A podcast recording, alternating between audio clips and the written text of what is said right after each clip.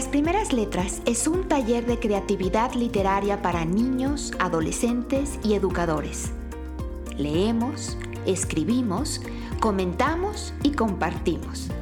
Escúchanos simplemente para alimentar tu pasión por las letras o como recurso educativo para maestros, padres y alumnos de primaria y secundaria.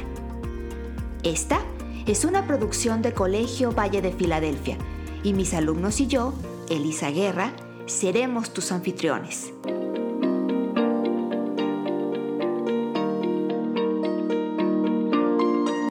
¿Ya estás listo? Comenzamos.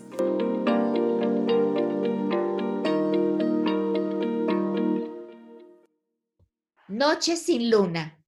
La tempestad estruja los viejos cedros. Matsuo Basho, poeta japonés.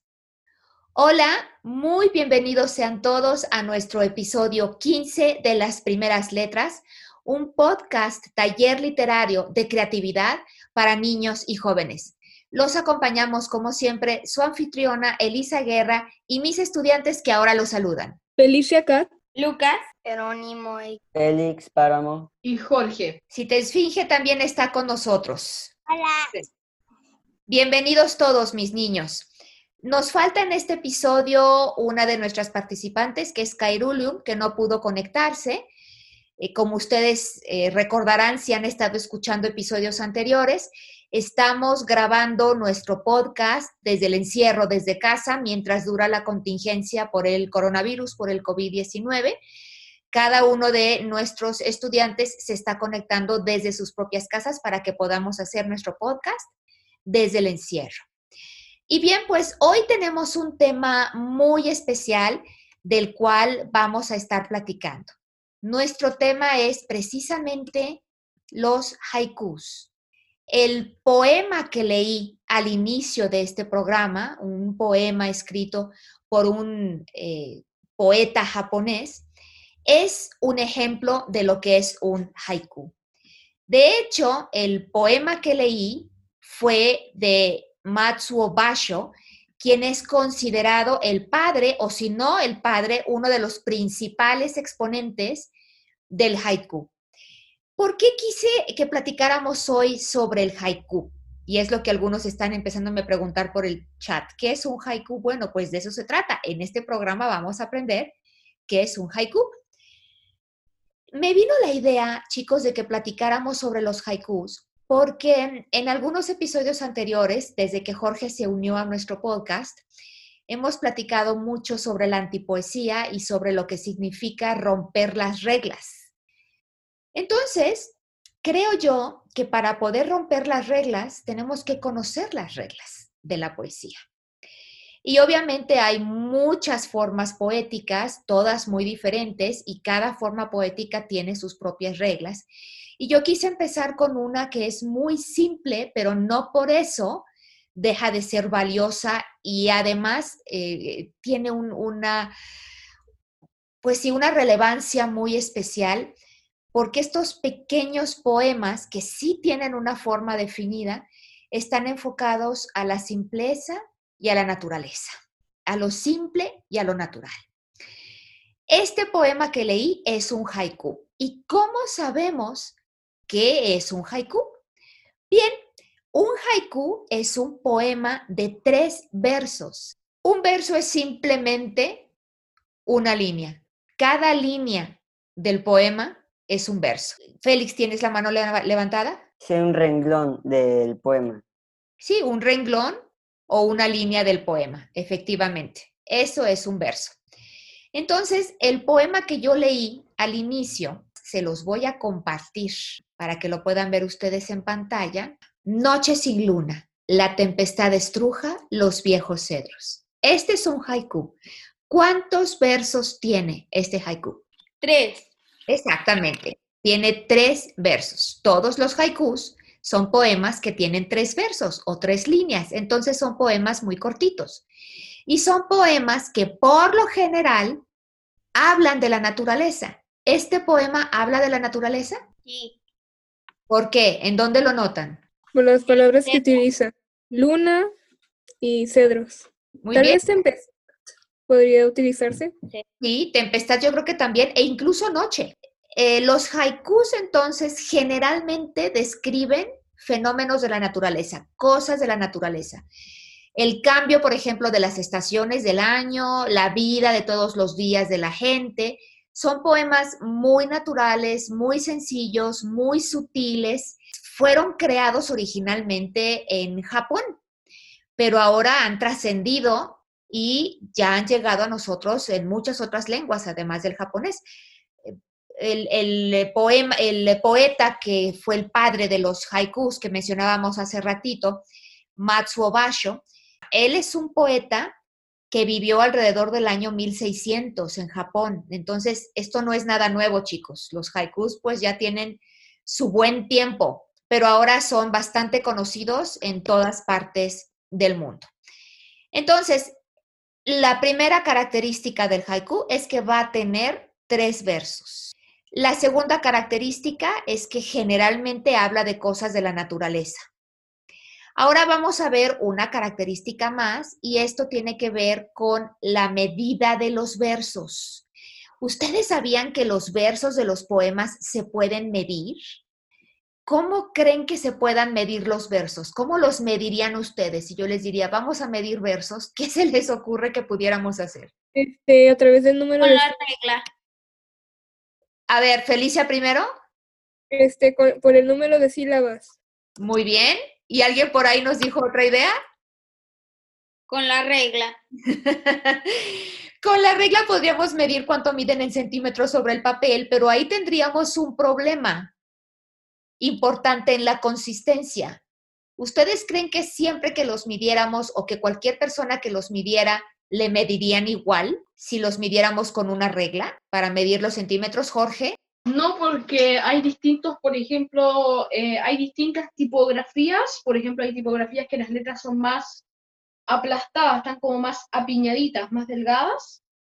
Entonces ahí puede medir menos. O hay otras que son aplastadas, entonces ahí puede medir más.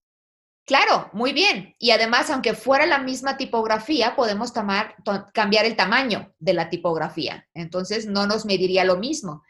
Felicia Cat está en lo correcto. Los medimos por sílabas.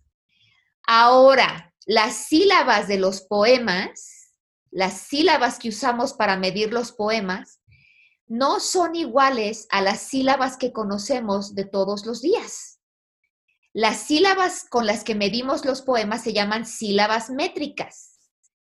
Y las sílabas normales, pues son las sílabas en las que nosotros estamos acostumbrados a dividir las palabras. Son muy similares. Lo que pasa es que las sílabas métricas tienen algunas cositas especiales que ahorita vamos a aprender. Vamos a regresar al primer poema que vimos, se los voy a volver a compartir.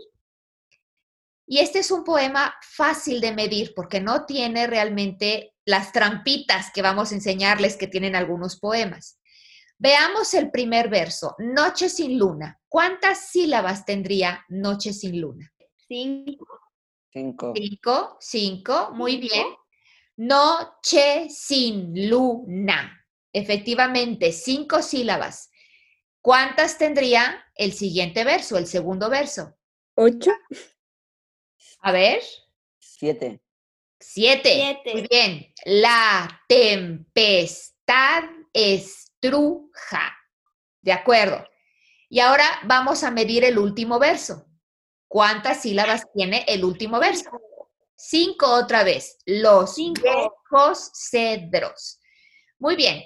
Entonces ya tenemos aquí otra de las características de los haikus, que es que las, los tres versos que tienen miden cinco, siete y cinco sílabas. Esa es la medida de los haikus. ¿Ok? Entonces, si queremos escribir un haiku, tendría que ser un verso, un, un, eh, trabajo poético que hable de algo de la naturaleza, que tenga tres versos de cinco, siete y cinco sílabas. Jorge, ¿qué quieres decir? En realidad era hacer una pregunta con respecto a los haikus. Sí. Eh, quería preguntar si hay escritores o hay personas que escriban esto en la actualidad o qué tan influyente es dentro del mundo de la escritura japonesa. Es muy influyente dentro de la cultura japonesa. Los poemas de los grandes poetas japoneses los ponen todavía el día de hoy en muchos monumentos. Pero también te puedo contar que esta es una forma poética que sigue siendo muy utilizada y por personas muy conocidas. Por ejemplo, les voy a compartir ahora un haiku de Jorge Luis Borges, gran escritor argentino, que dice así, ¿es un imperio esa luz que se apaga o una luciérnaga? Fíjense cómo tenemos aquí el mismo esquema. Tres versos, cinco, siete y cinco. Pero aquí ya tenemos algunas trampitas con las sílabas. ¿Es un imperio esa luz que se apaga o una luciérnaga? ¿Podemos contar las sílabas que vienen en el primer verso? ¿Cuántas son? Sí. Cinco, muy bien. Es un imperio, no tiene problema ahí, ¿de acuerdo? Segundo verso, ¿Quién, ¿quién nos canta las sílabas? Yo. Ok, Félix, adelante. Esa luz que se apaga. ¿Cuántos te dan? Te dieron más de siete, ¿verdad? Mm, no, me dieron siete. A ver, vuélvelo a cantar. Ocho. Son ocho. Ocho, a Lucas le dieron ocho. Vuélvelo que- a cantar, Lucas. Sí, me dieron ocho. El- Esa luz que se apaga. Muy bien, ahí nos dan ocho, pero aquí es donde viene una de las primeras trampitas de la poesía. Resulta que cuando una palabra termina en vocal y la siguiente palabra también empieza en vocal, exacto, se crea una sinalefa. Félix, muy bien, ¿qué nos puedes contar de las sinalefas? que lo mismo que, que cuando termina una palabra en vocal y la que la siguiente inicia en vocal se cuenta una sílaba es la última sílaba se junta a la letra de la nueva bien. palabra Entonces, ¿cómo por tendríamos que- Tú contaste siete muy bien, pero cuando cantaste el, el verso, sí nos lo cantaste separado. Para cantarlo junto, para cantarlo haciendo la sinalefa, no sé quién lo está marcando ahorita en la pantalla, pero efectivamente así es como se hace. Sería esa luz que se apaga. Juntamos en una sola sílaba C con A de la primera de la vocal de la siguiente palabra, que es apaga. Esa luz que se apaga, ¿ok? Entonces, ahí tenemos siete porque hicimos una sola sílaba en la sinalefa entre se, apaga. Ahora vamos a medir el último verso. o una lucier ciérnaga ¿Cuántas te dieron? A mí me dio seis. seis ¿Ok? ¿Y ¿Cuántas deberían de ser para que fuera haiku? cinco Ok. Aquí es otra de las trampitas de la poesía. Cuando la última palabra del poema es esdrújula, ¿ustedes recuerdan qué es esdrújula? ¿Cómo es una palabra esdrújula?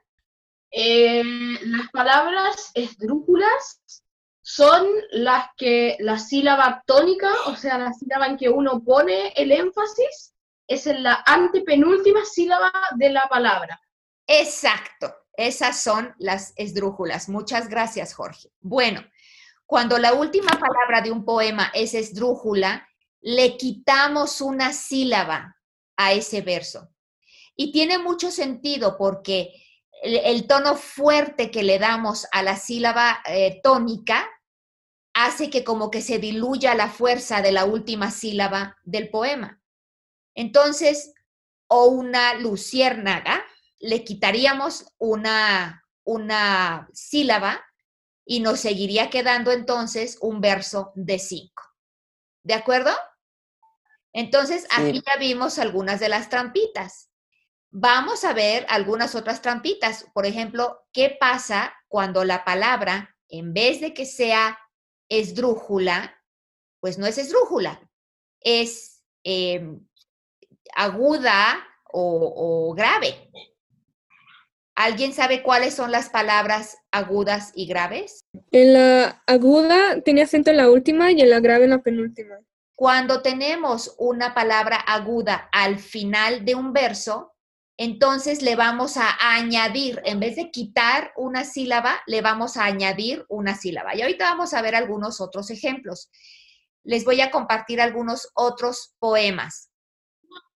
Aquí tenemos un poema de otro gran poeta japonés, Yoshua Buson, y dice así, pasó el ayer, pasó también el hoy, se va la primavera. ¿Qué les parece si lo contamos también? ¿Quién me ayuda con el primer verso? Jerónimo. El primer verso pasó, pasó el ayer. Son cinco. Yo igual digo que son cinco, ¿Por qué son cinco? ¿Cómo las cuentan? porque contamos con la sinalefa, entonces pa, so, e, luego el, ayer. ¿Ok? Pero ahí nos siguen apareciendo cuatro. ¿De dónde sacamos la quinta sílaba? Porque ayer es una palabra que. ¿Qué es ayer? ¿Grave, aguda o esdrújula? Grave. ¿Se acuerdan qué era lo que pasaba cuando teníamos palabras que eran graves? O Sí, como la Graves, graves, eh, no pasa nada, se queda igual.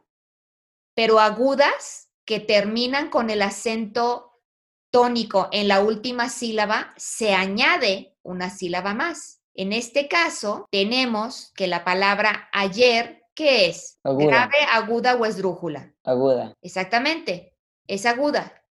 Entonces, añadiríamos una sílaba ahí mismo. Vamos al siguiente verso, midámoslo. ¿Quién lo mide ahora? ¿Si te esfinge? Sí. Adelante, si te esfinge. Cántalo y mídelo. El segundo verso, pero si quieres, mide los dos de una vez. Sí. Ok, empieza. Pasó también el hoy. ¿Cuántos versos, cuántas sílabas te salieron?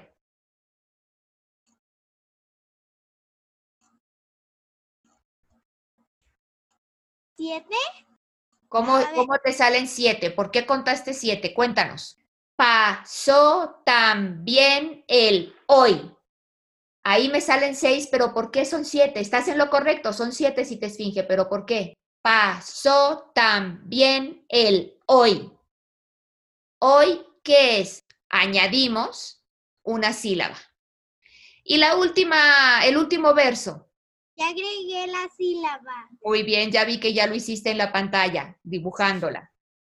El último verso de este haiku, si te esfinge. Se va la primavera. ¿Cuántas son? Son Siete. siete. Y aquí no hay ni dónde juntar sinalefa, ni dónde quitar sílaba porque no es eh, esdrújula. Entonces aquí tenemos un ejemplo de que tiene siete. Ahora, una, una razón pudiera ser la traducción. Este haiku Es lo que estaba pensando. Claro, se tuvo que haber escrito en japonés y no siempre cuando lo pasas al español o a otras lenguas va a quedar igual, ¿no? Debe de ser complicado lograr eso. Sí.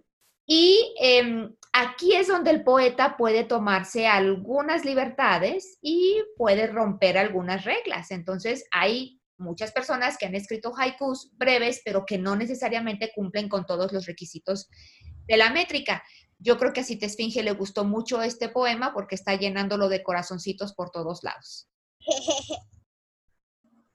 Al Fuji subes, despacio, pero subes, caracolito. Este se me hizo muy tierno. El Fuji, ¿quién sabe qué es el Fuji? Eh, yo, Felicia. Es como un, es un monte japonés muy como clásico, que digamos, es como algo típico de saber de Japón.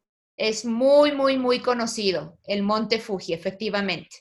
Y hay un eh, pintor, bueno, muchos artistas japoneses, por supuesto, lo han representado en sus obras, pero muy especialmente eh, Hokusai, que es uno de los pintores que nosotros conocemos en, nuestra, en nuestro programa de cultura.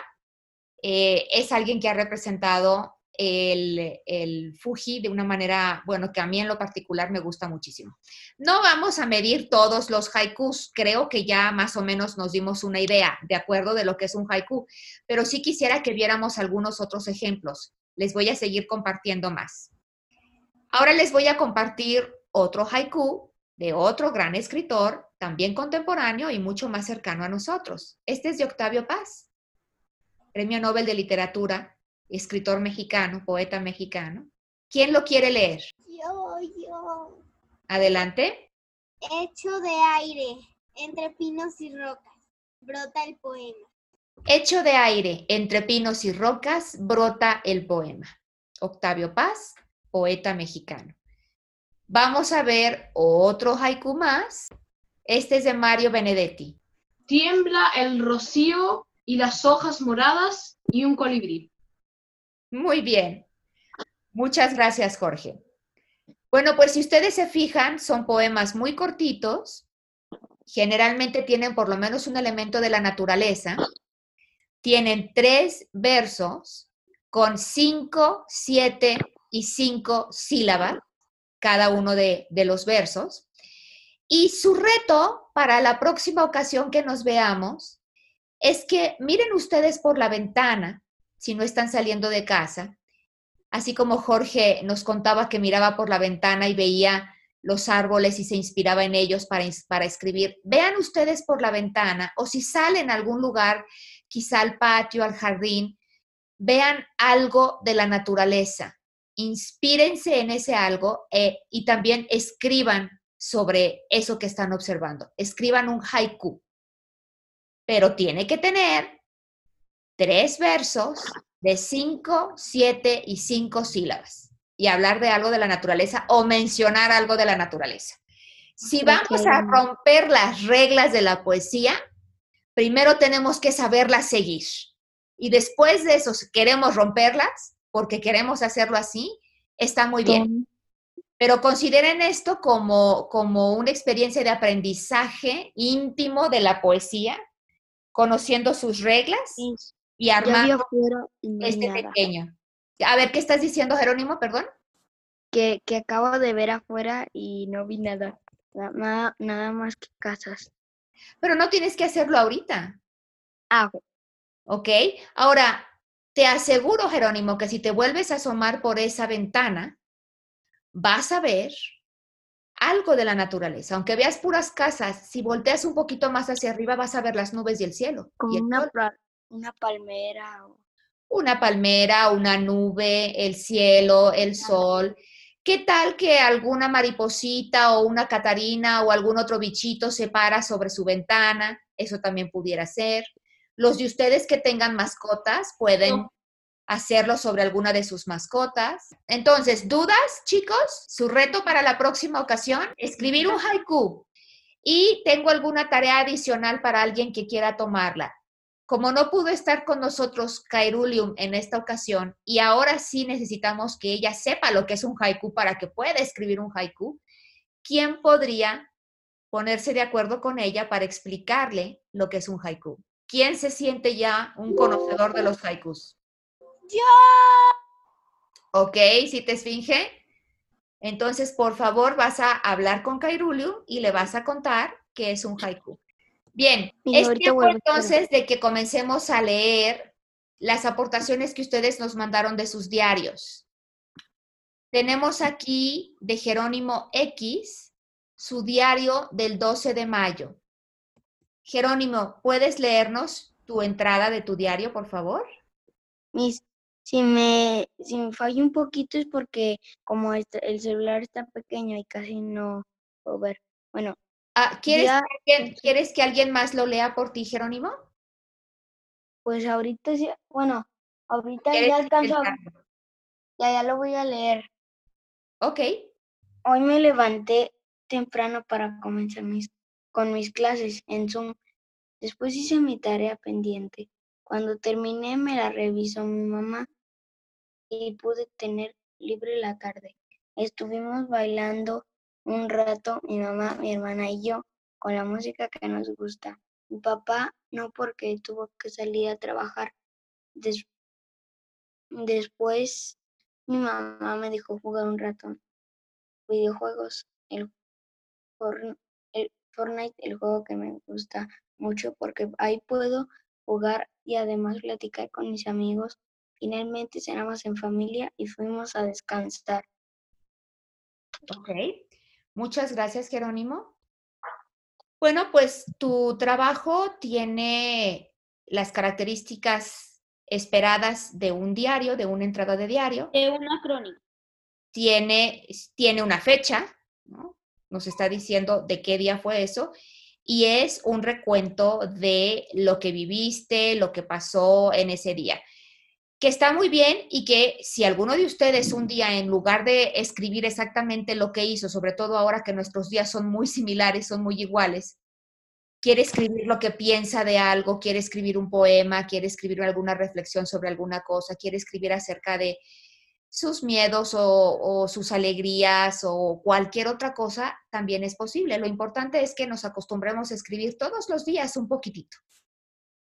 ¿Quién quiere comentar algo sobre este escrito de Jerónimo? Me gustó lo que escribió, el, lo, lo, que dijo de que estuvo bailando un rato y jugó videojuegos. Son detalles buenos para un diario. Gracias, Félix. ¿Alguien más?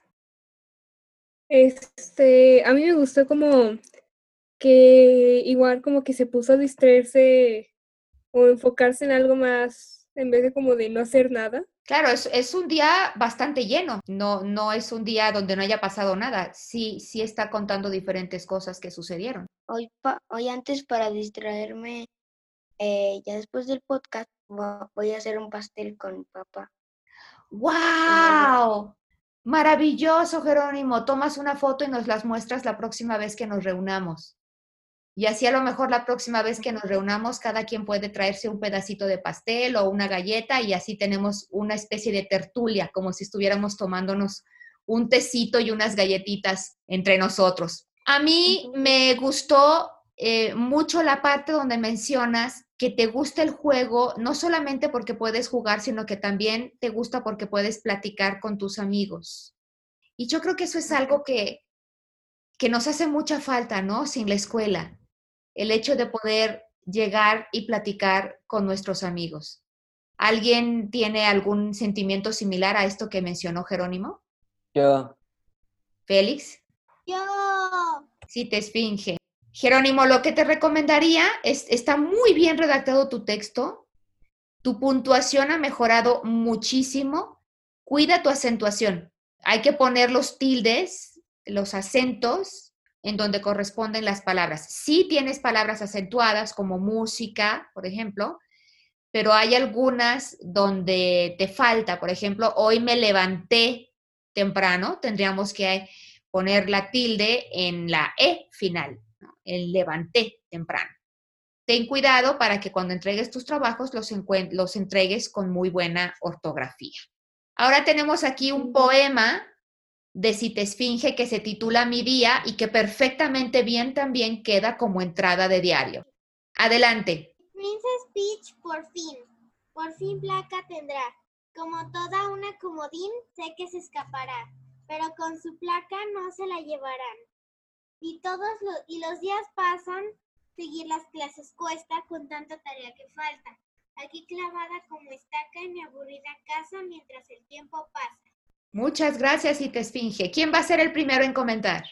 Muy creativo y, y me gustó la parte porque cuando dice que los días pasan, pero aunque las clases cuestan y aunque las tareas fal faltan o tardan, pero también puede entretenerse un poco en casa como yo. Sí, menciona que está aburrida, que el tiempo pasa y esa es otra de las cosas que a veces se van sintiendo en cuarentena, sobre todo ahora que tenemos ya tantas semanas, que empieza uno a perder la cuenta. A mí me gustó mucho esta eh, comparación que haces, si te esfinge, aquí clavada como estaca, ¿no? Pues sí, porque no me dejan salir. Eh, sí, porque no te puedes mover y una estaca efectivamente está clavada en la tierra, entonces no se puede mover, ahí está, y tú así te sientes, clavada como estaca dentro de tu casa mientras el, mientras el tiempo pasa. Si te esfinge, lo mismo que le comentamos a Jerónimo, tus acentos. La misma palabra comodín lleva acento. escapará, le falta acento, no se la llevarán, ahí le falta el acento. ¿Qué pasó, si te Esfinge? No sé cómo poner el acento en mi compu. Ah, bueno, ¿por qué no le preguntas a tus papás en tu computadora cómo se pone el acento? Pues, Para que puedas hacer tus escritos con acentos, con las tildes. ¿Alguien más que quiera comentar sobre este poema de Si te Esfinge? Jorge.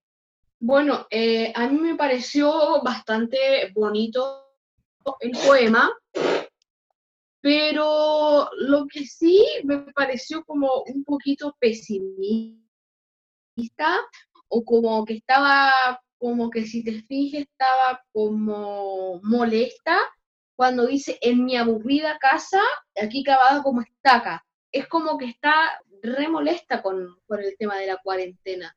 Entonces, eso me pareció como llamativo, no extraño, sino que llamativo.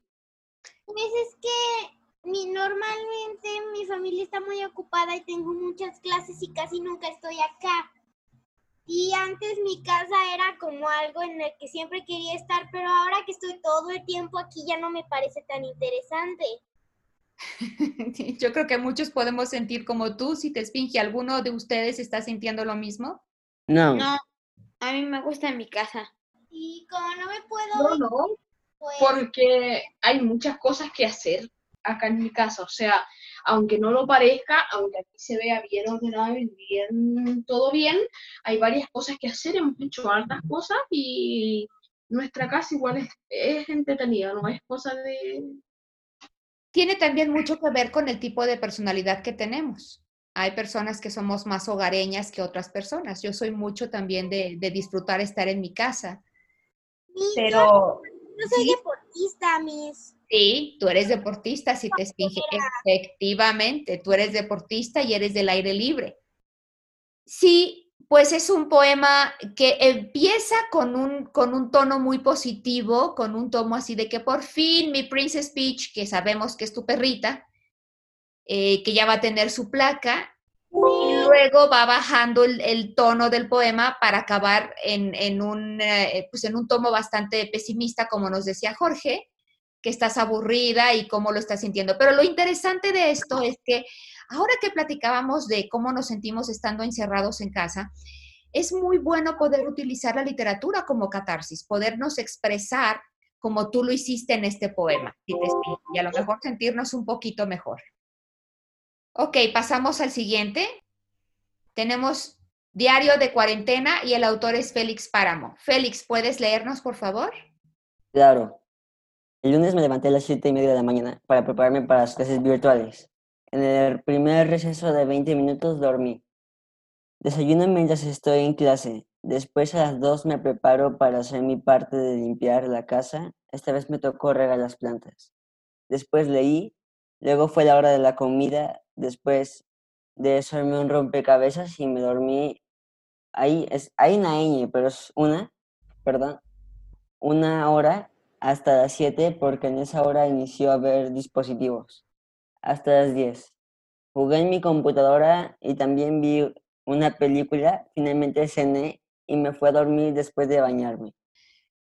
Lucas, Yo veo, bueno, hay varias palabras repetidas como después. Creo que nada más esa. Ok, entonces tu sugerencia para Félix es que cuando haga su redacción, bueno, que revise su redacción para que no tenga tanta repetición de ciertas palabras, como después, después. O Gracias. luego. Gracias. Y luego, ok. Gracias, Lucas. ¿Alguien más que quiera comentar? Este, si no me equivoco, creo que sí ubico ese día, porque estábamos hablando de que teníamos sueño, así que creo que sí ubico ese día. Probablemente. Eso es algo que yo te iba a preguntar, eh, Félix. Aquí lo que nos falta para que lo podamos considerar o que tenga los elementos que, que tendríamos en una entrada de diario es la fecha. ¿Tú ahorita Sí. te acuerdas de ese día? Ese fue el lunes 11 de mayo, pero es que no, no alcancé a poner la fecha. Ok, solamente que, que lo consideres para que cuando estés, ahora que estás haciendo tu diario, te asegures de poner la fecha. porque ahorita sí nos acordamos de los días, pero más adelante, cuando pasen los años, cuando pase el tiempo, y aunque no sean años, semanas o meses, se nos van a empezar a olvidar las fechas, y siempre es bueno tener ese registro eh, fiel de qué día era cuando estabas escribiendo eso. Puntuación, Félix, habría que cuidarla, pero en general, pues es una, es una lectura fluida, bastante descriptiva de tu día, cumple muy bien con el, con el propósito. No tengo más comentarios que hacerte. ¿Alguien más? Ok, Jorge. Me gustó bastante el poema, de hecho la redacción está bastante bonita. Em, explica solamente los hechos que tiene, yo creo que igual alguna persona lo puede sentir un poco vacío, por ejemplo, si se lo expusiéramos al mundo, algunas personas podrían sentir que es como un poema un poquito vacío porque solamente explica el tema de los hechos que ocurren en la casa. Por ejemplo, hasta las 10 que jugué en la computadora, después que vi una película, finalmente cené y, y me fui a dormir después de bañarme. Pero fuera de eso está bastante bonito y con el punto anterior también lo pongo como en, un, como en una especie de 50-50 porque se puede justificar, porque yo vi que el poema eh, era muy conciso, se ve muy conciso y me gustó bastante. Gracias, Jorge. A ver, chicos, Jorge dijo que eh, le pareció bueno el poema. ¿Ustedes creen que esto es un poema? yo lo veo más como una narración. Yo lo veo más como una crónica. Sí, exacto, es un texto narrativo, no es propiamente un poema. El de Cita Esfinge sí era un poema, esto es más bien narrativa. Tengo dos puntos para más o menos. Eh, puede ser un antipoema también, ojo, porque puede no cumplir con las reglas de la poesía. Sí, sé que es un tema cada rato, pero hay que enumerarlo. Y lo otro, el tema de em, lo, con respecto a lo que decían, que por ejemplo no era un poema, no era necesario que fuera un poema, o el diario de un encierro era necesario que fuera un poema, podía ser como un escrito. Claro, no era necesario que fuera un poema.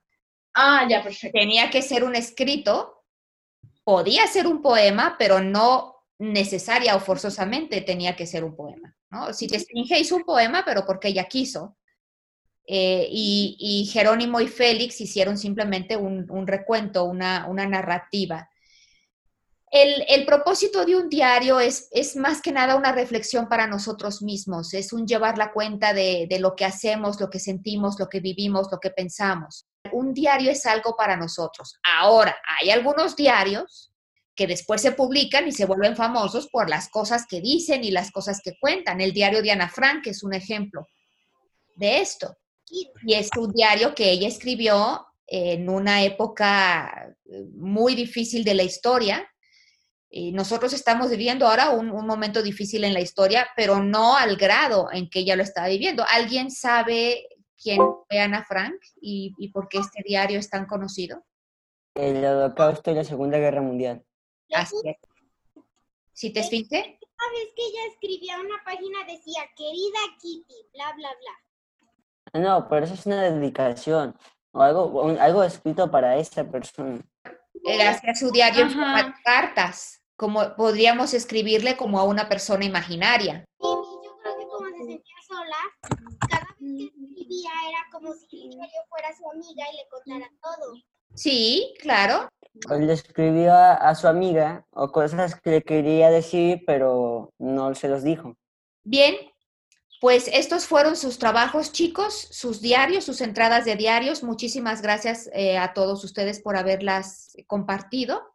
Sigan escribiendo sus diarios. Seguiremos nosotros leyéndolos de vez en cuando, alguna partecita por aquí o por allá. Pero sobre todo les digo que sigan escribiendo sus diarios porque nos van a servir como reflexión a nosotros mismos y a ustedes como un registro de lo que fueron estos días en este periodo histórico que estamos viviendo durante la cuarentena. Su reto entonces para la próxima ocasión va a ser escribir un haiku con las reglas del haiku, tres versos de cinco, siete y cinco sílabas con alguna referencia de la naturaleza. Bueno, chicos, pues con esto vamos a terminar nuestra grabación del episodio 15. Me dio muchísimo gusto volverlos a saludar nuevamente. Síganse cuidando mucho, haciendo caso de sus papás, haciendo labores domésticas también para ayudar en casa, cumpliendo con las cosas que les toca hacer para la escuela y escribiendo, escribiendo, escribiendo todos los días. Lean mucho, escriban mucho y nos veremos muy pronto en nuestro siguiente episodio 16. Para despedir nuestro programa, queremos agradecerles a todos habernos escuchado. Les recordamos que tenemos nuestros medios sociales, Facebook, Twitter, Instagram. Nos pueden seguir y pueden comentar sobre lo que están escuchando. También les recordamos a las maestras que pueden utilizar estos episodios del podcast en sus propias aulas como aula invertida y pueden solicitar las planeaciones de los episodios y de actividades sugeridas que pueden realizar con sus propios alumnos durante el encierro y también cuando regresen a la escuela. Gracias de nuevo por su compañía. Nos despedimos, como siempre, su anfitriona, Elisa Guerra, y los chicos que ahora se despiden. Adiós. Adiós. Adiós. Adiós. Adiós. Adiós. Adiós. Adiós. Hasta la próxima. Gracias. Gracias por haber escuchado este episodio de Las Primeras Letras. En nuestra página web, lasprimerasletras.org, encontrarás planes de clase para cada programa y enlaces a nuestros medios sociales. Si te gustó lo que escuchaste, por favor, suscríbete a nuestro podcast y conviértete, como nosotros, en un embajador de las letras. Porque estamos convencidos de que todo niño tiene la semilla de la genialidad. Hasta pronto. Soy tu anfitriona, Elisa Guerra.